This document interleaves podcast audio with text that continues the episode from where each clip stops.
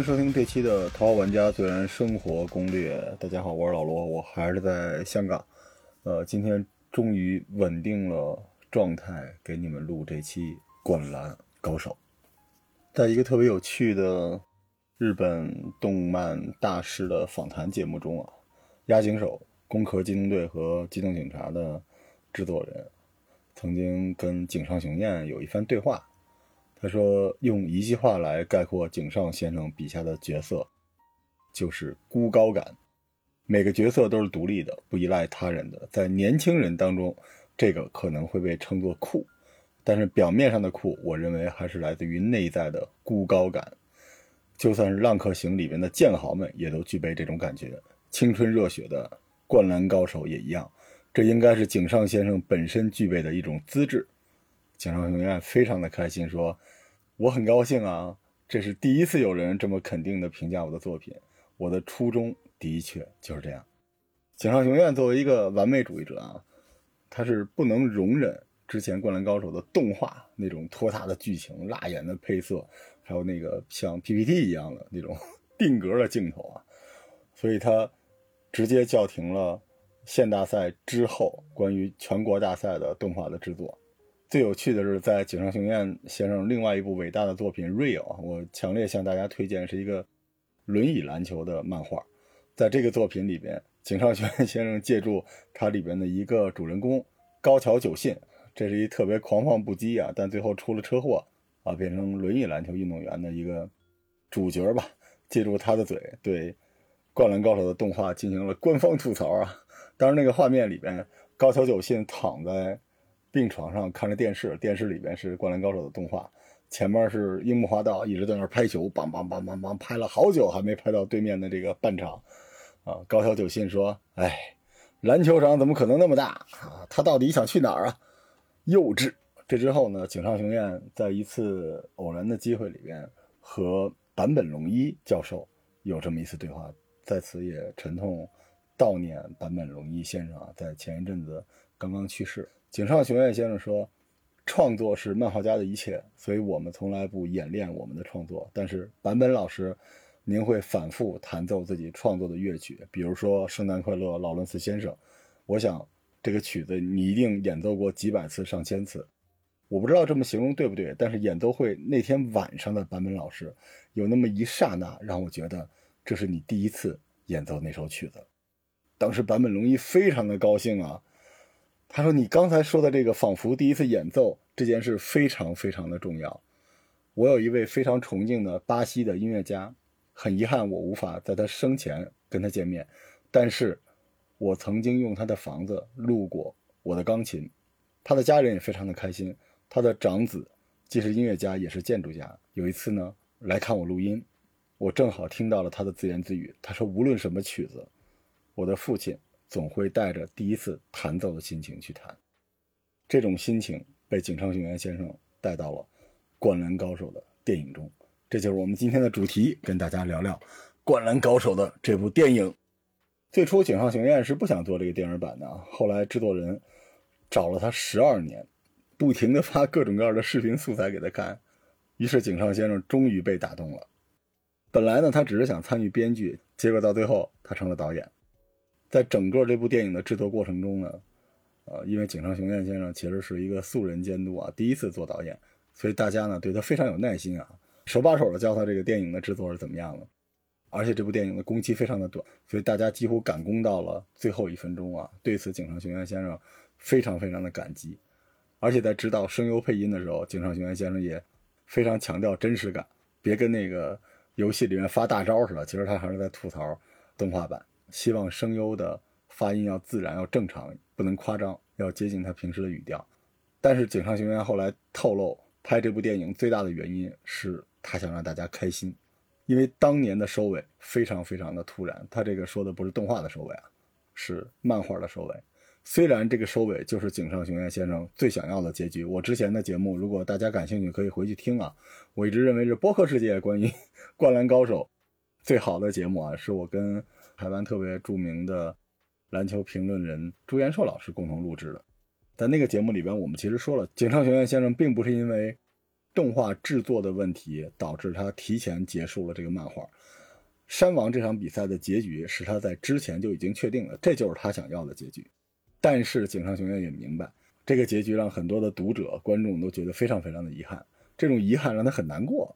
所以其实他想把这个遗憾弥补上，让大家开心。而且，啊，如大家所知，经历了疫情，其实井上雄彦先生也希望能够给大家注入一针强心剂吧。在当初漫画完结之后，《灌篮高手》这个世界中的每一个角色都生活在他的脑海里边，而且他一直在不停的推翻原来的设定，去做一些新的原创的一些内容。他就会觉得，其实这个角色在这里边应该是这样的，他这个打球的动作应该是这样，他们之间的关系应该这样。所以实际上，虽然这个漫画已经结束了二十多年，但是井上雄彦一直有一个小本子。如果大家感兴趣的话，可以去找这个日文的这个《灌篮高手》的笔记啊，他会把这些关系线都记下来。结果在这次做电影的时候，里边很多关系线就进来了。而且如果你真的一帧一帧去看这个电影，你会发现比赛的时候，其中有一些画面跟咱们漫画里边不太一样，并不是原创，而是变得更合理了。井上雄彦先生后来说，他选择的那种让读者更开心的方式，就是会面。可能漫画看完之后，你就再也没有第一次看的感觉了。所以有一些人会羡慕那些还没看过《灌篮高手》这部漫画的人。这次好了，可以让很多看过漫画的人跟这个电影再一次初次会面。这就是为什么叫 The First，第一次。而对于没看过漫画的观众，那太好了，那就是彻彻底底的第一次了。而且井上雄彦先生非常推荐大家去电影院里面看，因为画面更大，张力更大，而且音效也好很多。这个我一会儿会给大家严重的剧透啊。电影跟漫画不同啊，它没办法用定格、用分镜去切割画面控制大小，所以原来有很多这个文字框的一些 Q 版的笑料啊，包括一些细节声效就不能直接贴在大屏幕上。所以这次井上雄彦先生他想展示的就是一场篮球比赛，他不想再重复自己。我们知道井上雄彦是一个强迫症啊，他不想再重复自己。这次想用全新的角度，但当时连载的时候，其实一年级的樱木和流川。戏份已经非常非常重了，而三年级赤木刚宪和三井中间的那个链接木木公彦，也让他那个内容是比较饱满的，所以这次他选择了被夹在中间的宫城，啊，他决定让宫城当主角。没错，这个电影的主线就是宫城，他的人物弧光是非常非常完整的。井上雄彦说过啊，当初画《灌篮高手》的时候，正好自己是二十多岁，年轻力壮啊，雄心勃勃，认为没有什么不可能啊。我命由我不由天啊，所以那个时候他就特别喜欢像樱木啊、流川这种身体里面蕴藏着巨大的潜力、那种爆炸性能量、拥有无限可能的那种英雄。但是二十多年过去了，他的人生视角和价值观发生了巨大的变化，所以实际上这已经不是一个高中生的漫画了，而是一个拥有了丰富的阅历的中年人的视角，想给观众们呈现的不同的作品。所以这次他的选择是。让那些经历痛苦的人，去讲一个如何克服痛苦的故事。毕竟是疫情之后嘛，大家都在经历痛苦，对吧？所以井上雄彦先生选择了用工程来讲这个故事。当然，我们知道之前在漫画里边，工程除了跟三井打架，以及跟才子之间那点小暧昧之外，没经受什么痛苦。所以在这个电影里边，他向大家展示了工程的痛苦。工程就是那个经历了痛苦并且克服了痛苦的人。最后，井上雄彦先生有一段献给所有的《灌篮高手》的粉丝的话。他说：“这次电影是从新的视角来制作的《灌篮高手》，把电影当做全新的作品去制作，所以电影赋予了作品新的生命。如果大家能够体验到，我知道《灌篮高手》，但是这是我第一次看到这样的《灌篮高手》。如果大家有这种感觉，我就会非常非常的开心。”好，以上就是。所有跟这部电影有关的井上雄彦老师的访谈，以下就是我的旅途。二零二三年的三月，从北京到香港，两千两百公里，十八个小时，从漫画连载终结到现在大电影上映，整整二十七年。我第一次看这部漫画还是初中生，现在我都当爹了。如果说这个电影就是一期一会，好的，那么我就来了。我为了看这部电影，专门从北京飞到了香港，啊，选了最好的电影院、最好的位置，来提前跟他相会了。今天这个节目会有大量的剧透，当然，如果你没看过《灌篮高手》的话，剧不剧透也无所谓，因为你也不知道我在讲什么。但如果你已经看过的话，你也不用太担心剧透啊，因为其实那个剧情跟原来差不太多。我突然想起来，几年前直播的时候，有一个小伙伴跟我说：“我最讨厌剧透了，你们能不能讲点道德，对吧？《三国演义》关羽是怎么死的这件事儿，能不能让我自己去发掘？”哎，好，好，天哪，咱们就直接开始剧透啊！网络间到处都是他的片段，大家想必已经知道，就是湘北对山王。但是电影一开场还是让人大吃一惊啊！他并没有湘北对山王的前夜，大家记不记得？就是大家去看电视啊，谁怎么紧张啊？然后安西教练逐一安慰这些人的这个情景是没有的。一上场就是先从漫画手绘版的这五个人的轮廓逐渐勾勒出来，然后动起来，就直接登场了。登场的时候那个鼓响起来，我整个人就已燃烧起来了。一格一格的手绘啊，然后逐渐上色，开场就王炸，直接就上场，整个这个画面的节奏瞬间就提起来了。而且我想跟大家说，这个电影绝对不是漫画的动画版，它其实是一个转播角度啊，所以它会比漫画少很多很多的画面，但它就像一场完整的比赛。如果你看 NBA 的比赛，那 NBA 除了那些暂停和广告之外，你把那些人变成动画，就跟那个漫画的效果有点像啊。而且你仔细看那个人物那个画面，它虽然是三选二，这个很多人都说了，但实际上它还是漫画。人的勾画上那个表情上还是漫画的那套东西，它并没有把它做的很生硬的，因为 3D 建模的问题。所以它其实三缺二是为了更丝滑的完成那些篮球场上的动作。我举个简单的例子，你看漫画的时候可能看不到这些场景，比如说这个画面里面有大量的摆脱防守的动作，比如说流川枫接一个球，先向左转。然后再背转身绕开泽北，再往反方向跑。虽然这个球没有传给他，这个球是给了赤木了，但是远端流川枫做的所有这些动作都是一个非常非常的标准的篮球上的这个动作。而且其实他这里边有那种拳拳到肉啊，肌肉碰肌肉那种砰砰砰的声音。就实际上他这个防守可不是原来动画里面那 PPT 似的啊，手举一举不是的，是人和人之间胳膊对胳膊、腿对腿都搅在一起，互相的撞，互相的顶。就是你看到每一个动作的时候，每一个细节他都照顾到了，甚至比漫画还好。因为你知道动画其实就别提了，因为我觉得动画基本就是垃圾，除了那个歌好听之外，动画实在太垃圾。但是漫画是好的，可是这个电影里边比漫画还好，因为漫画大家知道，它里边有一些视觉重心，在视觉重心之外，只不过就给了一个背号，然后那些人的动作其实也不够细。但这里边不是的，所有的人十个人，包括场边的裁判，都在跑动，而且跑动的非常合理啊。大家想象一下啊，这个画面，这个临场感，而且我再跟你说这个画风是什么样的。虽然大家已经看到一部分画面了，我想问大家有没有见过之前井上学院先生重新画过封面的那一版再版的《灌篮高手》？他这个画风就是那个封面里的那种画风，人物微微的调整了一下。因为大家知道《灌篮高手》的早期的几本，其实它的画风还是不成熟的，而且为了迎合市场，做了很多 Q 版的画面。但是到了大电影里边。这个画风已经非常非常的成熟饱满，然后看这个电影的时候，你那个心态是一个特别神奇的体验。它不太像看电影，就像在弥补自己的青春，解读自己的青春。就里边有一些画面出现的时候，你会想，哦，原来是这样。而且你在想这件事情的时候，你也会想起你当年看这个漫画的时候那种体验。所以一边在拆盲盒解谜，一边又重新拾起了自己青春的回忆，这个体验很神奇。你甚至想把你看到的、听到的一切，全都吸收到自己的身体里边、骨头里边。你觉得那些东西就是你的基因，你终于把它们收回来了。我刚才也说了啊，这里边的主线是工程，但是呢，它并没有完全把之前那个番外篇耳环的情节放进来，它增加了一个非常重要的戏份，就是工程的母亲。这里面一看就是一个单亲妈妈带着工程和他哥哥生活，然后他母亲和工程之间有很多很多的互动，包括起了很严重的冲突。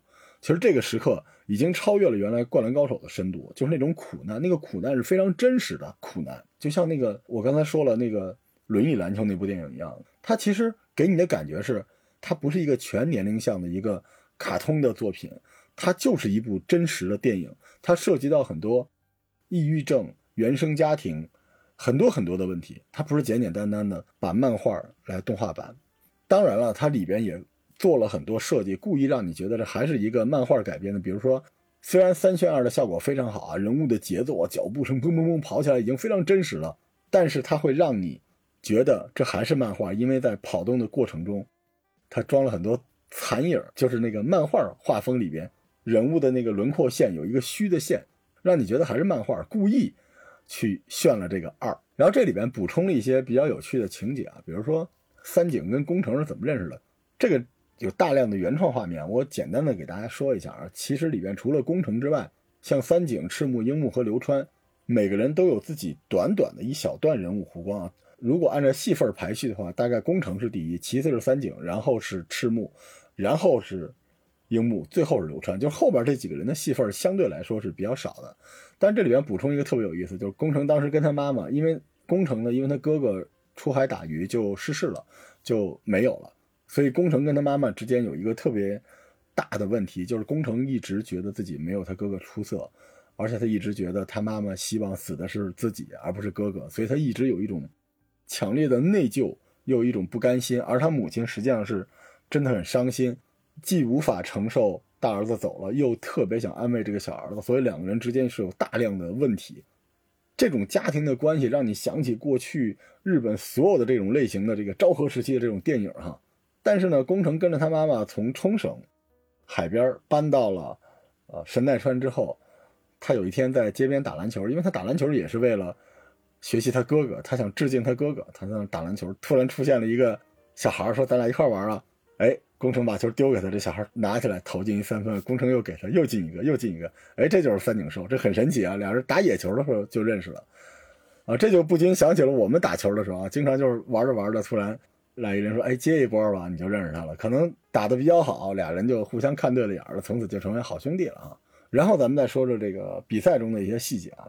比如说山王工业这全场紧逼，这严格来说叫幺二幺幺。我后来通过看这个电影，我才明白这个幺二幺幺真的打得非常非常的真实啊！你知道在漫画里边，因为它只能用意境和想象去看它这两个画面中间到底发生了什么，所以如果你没有打过篮球的话，你是不知道井上雄彦到底在画什么的，你想象不出来那之间的那些动作是什么。但是电影完全做到了，它实际上给很多。即便你喜欢篮球，但你没有真正去打过相对高水平的篮球，你其实体验不到的那种感觉。就是幺二幺幺这个全场领防，这个真的是你能看到几个人快速从后场到前场，然后用肌肉、用身体施压，同时用这个移动来挡住传球的路线。就这个画面，这个压力瞬间你就能感受到，胸口一下就停下来了。而且这个幺二幺幺有一点很重要，你们在看漫画的时候看那个唐本教练，就山王工业那个教练。点了一下头，场上神经，努了一下嘴儿，然后就开始。其实不是了，幺二幺幺这个全场紧逼是突然发动的，因为如果没有突然性的话，他就失了先手。所以在这个动画里面也是突然一下子，幺二幺幺就出现了。因为大家知道这个动画是不停的，它不光中间没有很多啊什么山王工业的人啊在旁边，那你啊突然非常吃惊啊。或者用记者、用观众席、用教练来看，来这个承接两个画面之间中间的那个链接，他没有，他就是完整的把这个比赛弄下来。这个幺二幺幺出现的时候非常非常的突然，他就真的很像比赛中，因为我们当时打 CUBA 的时候就是被北邮给幺二幺幺连下十分，非常非常的像这场比赛。所以当时我看到这儿的时候，我真的是拍案叫绝啊！咱们再说说这个电影里边的细节啊，打篮球的人能懂。大家记着，这个赤木有一个动作去打那个大和田，打了两下，最后走步了。大家记不记得？可能你看漫画，你就觉得哦，走步了，没打成。但实际上他为什么走步？那个漫画其实说实话，他画的不对，他的那个动作轴心脚是变了的。所以实际上只有真正懂球的人能看出这个问题。可是，在大电影里边，这个问题没有了，你能清清楚楚的看出来赤木是怎么接球，怎么被打，怎么转身，到最后怎么走步的。连卡位的这个脚，和田的那个脚插在赤木的双脚中间的那个位置，导致赤木没法向内转身这一块都画出来，这是非常非常专业的一个动画细节，其他画漫画的人就不可能画到这一步。所以我觉得井上雄彦就像二十多年前一样，他真的很爱篮球，而且他很懂如何去还原这个篮球哈。然后再说一个细节，就是在这个比赛的过程中，一开始你没有注意，慢慢的随着。比赛的进程发展，你能听到喘气声，为什么？因为大家都累了。越往后，这个喘气的声音越重，啊，这个好神奇啊！尤其打的不顺利的时候，这个喘气的声音会非常大，这就能体现出这个队员已经非常非常的疲惫了。这个电影里边真的很不像漫画，因为 少了特别多的对白，比赛过程中，其实你说的话真的很少。漫画里边会让你觉得时时刻刻有人在提点你啊，这是一个 key point，对吧？这是一个 highlight。但实际上在比赛里边是没有这些的，所以这个电影严重的致敬了比赛，它看起来就像一场真正的篮球比赛，所以你几乎听不到这些球员之间的那些对话。咱们再说说他这个电影里边补充的一些剧情啊，比如说，呃，宫城和赤木之前是合不来的，因为宫城打球太花了。他为什么这么花呢？电影里边也交代了。他哥哥不是没了吗？所以后来呢，他妈妈去看他的比赛的时候，他在球场上就老想模仿他哥，想耍帅，所以他那个球风呢都非常的狂放不羁啊。结果赤木又是一个木讷老成的这么一个非常传统的中锋，结果导致当时赤木和宫城合练，宫城一年级刚入学啊，赤木呢已经是二年级了。这个时候呢，他们合练的时候，宫城这个球赤木老接不着。结果赤木就说：“你不能好好传球吗？”工程说：“这明明是你接不着嘛。”所以俩人就非常的不和。但是很有意思啊，到了最后湘北大败，工程在旁边说风凉话，结果那帮学长想欺负工程的时候，赤木居然维护了工程，啊，所以这点很有意思啊。所以到最后，工程也是对赤木非常非常的尊重服气。大家去看工程经常管赤木叫老大，就是因为这个。这个其实我觉得这个补充呢是非常非常好的。然后工程跟三井之间怎么回事呢？其实就是因为。三井骂工程是矮子，其实工程特别讨厌别人说他是矮子，而且其实那个时候三井已经不打球了，所以三井跟工程之间呢就出现了严重的冲突啊。这个在漫画里边只写了后边的冲突，没写前面为什么冲突。这个关键就是三井说工程矮啊，这些漏洞就都补上了。还有后来湘北参加县大会的时候，当时赤木已经高二了，工程高一，但是湘北不让工程上场，工程在旁边生闷气，然后三井其实是在。看台上偷偷摸摸看的，就是其实他还是很关心湘北的成绩的。然后这些剧情都是挺有意思的，他其实基本上把原来一些不通顺的地方都给补全了。呃，然后大家比较关心的这种 Q 版的那种剧情呢，其实不是完全没有，就是樱木抢篮板有一段出现了一瞬间，就是让你致敬一下。然后就是它里边有一些咱们原来在漫画里边看不到的画面，比如说有几次赤木或者樱木摔倒，结果湘北是。一圈人围在那儿，大家一起把赤木拉起来，就那个画面，非常非常的团队，而且每个人表情都特别好。那个就真的让我想起我们在篮球比赛上的那种感觉啊，就是大家非常非常的团结。然后里边有很多之前湘北对山王的比赛中的一些名场面啊，其实在电影版里面也得到了非常重要的重现啊。比如说泽北扔球，大家记不记得挑衅整个。湘北防线把球往前一扔，然后冲过去，就那个速度感，让你觉得就跟一个跑车一样啊！那个画面真的特别有意思。但是也有一些改编，比如说鱼柱在赤木的头顶上削皮的这一块，因为这太匪夷所思了，而且这比赛过程中怎么可能出现这种画面呢？所以这个画面就没了。他取而代之的是一个赤木躺在地上，当时因为我记得是他进攻撞人犯规了啊，躺在地上，当时他已经非常沮丧了。这时候他那个脑袋里跳出一小恶魔啊，就是一小影子，拿一叉子，有一尾巴。这小影子就是赤木的心结，因为实际上这也是为什么他最后没有被推荐上那个深泽体育大学。其实赤木一直以来都是湘北最坚实的基础，结果打到山王这一块被对方的和田牙齿直接给爆掉了，然后既没有信心啊，也没有动力，跑也跑不动，然后跳也跳不起来，而且动不动的就失算，动不动的就流泪。所以这个时刻呢。他心里那个小恶魔出来了，跟他说：“实在不行就放弃吧，就歇息吧。”就是一直在他头顶上转来转去的。其实这个心魔这个画面，我不知道大家有没有感受，我有，我经历过。我在遇到一些很大的困难的时候，我身体里面会有一个非常小的我站那说：“算了吧，也没有人给你三连了哈。你现在录这个节目的跨度这么大呀，平台也不推荐了。”我真的想过这些事情，但后来我还是把这个小恶魔给驱赶掉了。像《灌篮高手》这么热血、这么燃的番。他真正的燃是燃在这里边有很多遇到了困难，然后才去想办法克服困难的人。如果每个人都像樱木花道那样，他就天生神力那种样子，这个书也就不会让大家那么喜欢。所以为什么很多人喜欢三井寿，就是因为他的困难就在眼前，让你能看到。所以这里边也让我们看到，像赤木刚宪这种根本不可能失败、软弱的人，他也遇到过自己的心魔。就这个改编，我觉得特别好。但是有一个小遗憾，就是樱木后来今次绝不是说谎，因为那个画面也是太过匪夷所思。我觉得井上先生呢，就想让你看一场比赛。所谓新角度，当然不会把过去的这个旧瓶来装这个新酒，他肯定想用一个全新的视角去让你看这场比赛，所以我觉得他这次选的基本就是一个转播视角，所以那个画面就没有出现。这个是稍微有那么一点可惜的。还有一个比较重要的改编就是流川枫，流川枫笑了。这个画面是整个《湘北对山王》这个漫画里边让我最吃惊的一幕，因为我记得当时我看到这一幕的时候，这一章就结束了，我们再看要等好几个月，所以我当时真的是起鸡皮疙瘩，因为我心里觉得那个东西要来了。虽然我说不清楚，但是我明白，那个就跟开窍一样。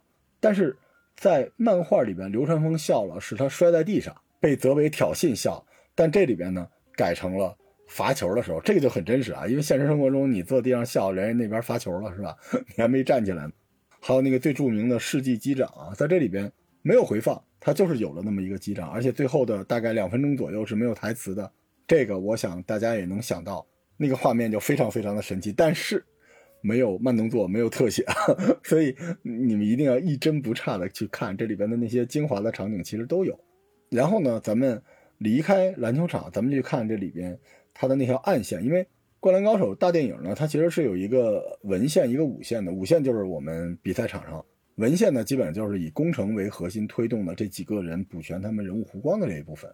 这里边实际上到后来比赛激战正酣，但是画面呢跳出去跳到工程，其实他给他母亲写过一封信，说活下来的那个是我，非常对不起。其实这个就让人心头扎了狠狠的一刀！这其实已经是。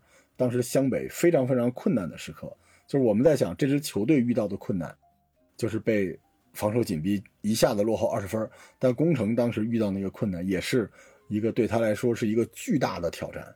所以那个东西出现的时候，就会让你觉得，哦，实际上这也是篮球给我们这些喜欢打篮球的人的一个伟大的礼物，就是你该如何面对困难、面对挑战，该如何去克服他们。结果到了比赛最后时刻，按照咱们原来这个漫画的推进呢，应该是孙仲宽跟他的教练进场了，听到场内哇欢呼。结果在大电影里边改编成了工程的母亲来看球了。哇，你如果看了整个这个电影，你就知道他妈妈特别喜欢看球，而且他妈妈来看球对于工程来说完全不同。就如果咱们在漫画里边看到的工程的力量源泉是才子在他手上写的第一控卫啊，速度最快的控卫那句话。那现在其实他有一个更大的能量源泉，就是他的妈妈又来看他打球了。你看到那个画面的时候，我相信你会绷不住，你会觉得我操牛逼上吧，工程上吧。然后这个工程一咬牙一低头，直接就突过去了。就那个突破的瞬间，而且大家知道不是漫画的那种 PPT 突破啊，就是真的非常合理的一眼身一个加速。我当时我就爆炸了，汗毛全竖起来了。当然也有传闻啊，说因为井上先生的身高跟工程差不多啊。他把工程视为自己，这个电影里边，工程真的是精神领袖。因为我们说了，在这个电影里边，在这场比赛里边，其实赤木刚宪稍微的软弱了一点，一时被和田雅史压制的不知道自己该干什么。但是这里边有一个特别重要的画面，就是在比赛快结束的时候，湘北一次暂停之后，大家要上场，这个时刻，赤木刚宪对着工程努了努嘴儿，大家也都看了一眼工程，三井也看了他一眼。因为在《灌篮高手》的设定里面，大家上场之前要有一个人喊加油啊，像我们北航就是一二三牛逼，就基本上喊这个。但是谁喊这个呢？谁就是精神领袖。一般来说喊这个话的呢是队长。这个重要的时刻，赤木示意由宫城蓝海，所以宫城带头喊了一二三，罗叔牛逼啊，喊了这句话啊，给他三连。所以这个也是一种队长精神的传承啊。如果你看完这个，你就能明白后来为什么。在漫画版里边，宫城成为了后来的队长，这是非常非常有道理的。当然，他最后那个原创情节挺逗的，就是泽北去了美国去打一场，看起来像是嗯季联赛等等之类的。然后他的对手的球队里边的那个控卫就是宫城，所以其实也给了宫城一个美好的祝愿。这个呢，大概就是整个这个电影的一些剧透的情节了。咱们再来说这个电影的画面哈，首先一看这就是井上雄彦的画风。但是呢，他并不是把漫画给动画化，他是把它变成了电影，所以这个就很厉害。然后它的配色，其实我不知道大家看之前的这些零散的这些视频，有没有觉得它这个配色是低饱和度的？它尽量让这些人的衣服皮肤有点像真实的人，但是同时呢，它也致敬了漫画。而且大家知道《灌篮高手》的这个漫画，它这个纸甚至有点发黄，所以我的解读是，他是想让它看起来。有点像漫画那样，有一点点的做旧啊。当然了，还有一个很关键的原因，就是这场比赛应该是发生在一九九几年，所以他故意把它做的 classic 一点。然后就是人物的表情的绘制。我刚才说了，在这个电影里边，每个人都是跑来跑去的，肢体动作是非常非常的真实的。但是我要再加一句，其实，在运动中，每个人的表情都是非常丰富的。它不像咱们玩这二 K 啊，大家知道二 K 这个游戏已经足够好了，但是在跑的过程中，每个人的眼神啊、表情啊，基本都是呆在那地方了，对吧？但是漫画里面有一些经典场景里边人物的这个表情是都有的，而且呢，作为漫画的一个完美的升级，它会告诉你这个表情从哪儿来，又到哪儿去。比如樱木皱眉，他之前是什么表情？他皱完眉，下一个表情是什么？交代的非常非常的清楚啊，每一个表情之间的衔接非常自然，而且不是一个人啊，场上所有人的表情都是非常非常精准。然后就是动作，我再说一遍，这个动作太丝滑了。你知道以前你看《灌篮高手》的这个。动画的时候，就是先到过一人，基本就是淡入淡出，就 PPT 那种淡入淡出哈。然后你仔细看，其实那时候动画里边基本都是贴图，全靠背景或者全靠那个嘴或者眼或者一个手。比如说流川枫一扣篮，他整个这个身体这个图剪影就是直着往上拉，就是一个上升渐出，然后这胳膊稍微动一下，这就是一扣篮。那他就全身呢就一两个地儿能动，眉毛、眼睛或者嘴，就跟那个高达似的哈。现在。每一个动作，全身都在动，不光身体在动，表情、衣服、头发、汗水、肌肉、影子全都在动。这就是为什么要用三 D 三选二。当然了，三选二相对于井上雄彦这种极致的追求完美的人来说，其实可能也是图便宜，因为一帧一帧的更好。但是那得多少钱？但是我刚才也说了，在三选二的过程中呢，他还是加入一些漫画的技法，比如说运球。这个球运着运着，其实如果三圈二，你就直接立体的就完事儿了。它不，它个球的边缘还是有一些不规则的展示速度的线条，就让你能够看到这里边是有漫画的基因。它把漫画中的一些经典场景的出处用动画的方式展示出来，这个简直是太完美了。然后再说说这声音啊，当然了，这个 CV 的更换呢，在日本引起了很大的争议，但是我觉得在中国看无所谓，为什么呢？咱们原来也没那条件去看它的日文原音的动画，对吧？而且其实我说过，动画就是垃圾。如果你要非说你的情怀是之前台配的那个，我也不觉得那台配的怎么样啊。哎，我说樱木啊，我也不觉得那怎么样啊。呃，如果是声音，尤其是配音来说呢，我推荐大家就直接看日配就完事儿了。然后咱们讲讲这个拟音哈，就这拍篮球的声音，我的天呀，这个声音实在是太好听了，砰砰砰。篮球每接触一次地面，我的心就跟着跳一次，砰砰砰！还有那个运动鞋和地板摩擦的声音，吱吱吱吱吱的，这简直是身临其境啊！然后就我刚才说的这个呼吸的声音，而且这呼吸声是有变化的。我不知道你打不打篮球啊？但是打篮球的人会懂这个声音。就是如果你打到一个时间之后，你会很累，当然你会突破你自己这个极限啊。但是累的这个过程中，你会喘气越来越粗。一旦在这个时刻，你就知道你自己太累了啊，你身体快不行了。但这个时刻也很好玩，你就特别像是一个机甲的驾驶员，你驾驶的是你自己，你就知道你这血槽快清空了。很遗憾，想跟大家说，如果你想哭，你想听，直到世界尽头，对不起，木有啊。井上雄彦先生就是这样一个人，他为了这个电影重新找了乐队编配了片头和片尾，所以你最想要那个曲子没有，回头我片尾我给你放一个。但是这个新的配乐。非常非常的好听，它不是靠旋律，它是靠节奏。每一声鼓就像那个篮球拍在地面上，嘣嘣嘣嘣嘣嘣嘣，你的心弦就直接被绷了起来。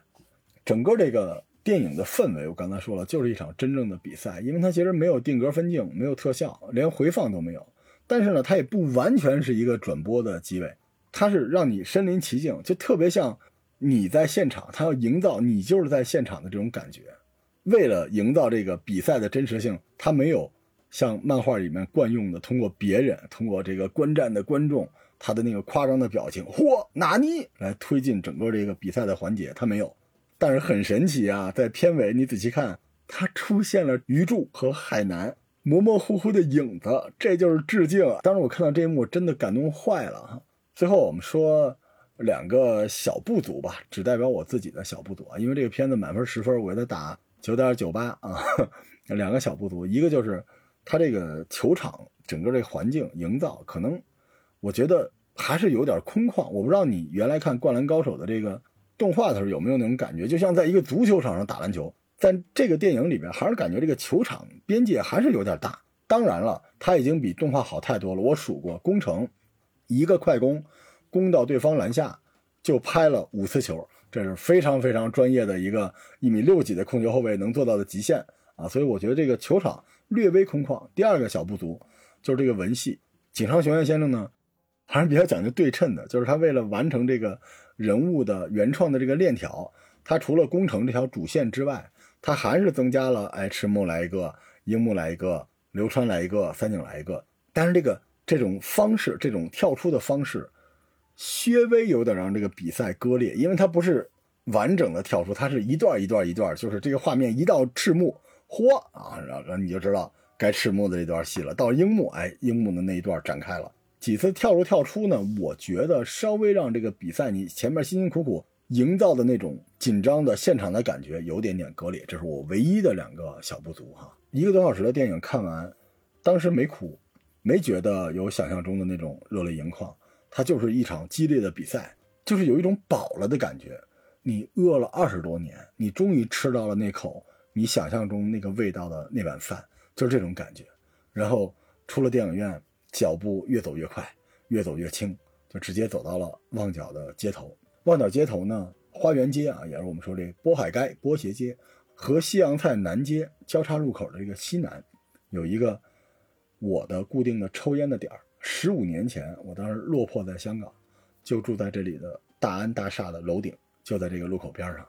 楼下有一个新联烧味，就是我在前面的节目里面讲过，我每次去他那地儿买便当，有一个大叔柴叔会给我偷偷多切一块肉的那个店。柴叔已经退休了，但这个店已经从档口。升级成了茶餐厅，你现在去就能看到路口的北面，原来的阿强车仔面已经变成了杭州小笼包，东面还是那家神圣不可侵犯的限量鞋专卖店，但现在也卖起了莆田，只有这个抽烟的小角落还是原来的样子，我也还是原来那个样子，我必须要在这儿点一根七幺幺里边贵到离谱的万宝路，才能安心。其实我也变了。在这条街道的每一个角落，都能看到年轻的我，为了一双鞋、一顿饭、一份感情、一个工作，奔跑、跌倒、奔跑、跌倒。而现在，我终于买得起这条街上任何一双、两双、三双、四双、五双、六双球鞋了。可我也老了，也回不去了。街边有一个篮球场，一个香港的小孩啊，转身后仰，手起刀落，一记三分。我脱口而出一声：“牛逼！”引来周围几个观众的侧目，这才想起来，能一起叫好的哥们儿都在两千三百公里外的北京。华灯初上，旺角黑夜还没有降临，人潮人海之中，总能看到年轻的时候自己的影子。好像对面街上有个傻大个，戴着眼镜，端着热气腾腾的饭盒，冲我招手。可惜视线已经模糊了。这个电影终于还是上头了。而且后劲儿特别大。我有一个全是打球的哥们儿的群啊，疫情以来这个群就很少有人说话，大家不仅没在一起打球，连聊天都断了。从电影院出来的时候，站在旺角的街头，迎着人潮，我低头在群里发了一条信息：“我来香港看灌篮了啊，挺牛逼的，回北京咱们看起来啊。”意料之内，没人回复。这帮孙子，举目四望，才发现。这儿也不是北京八中、北京五中、北京航空航天大学的操场，不是辅仁大学、东单、北邮、外经贸、方庄或者红领巾公园，这儿是香港。我甚至不知道可以和谁在哪儿约一场篮球了。低头一看，今天这鞋也不太行，真想打球，要不临时买一双。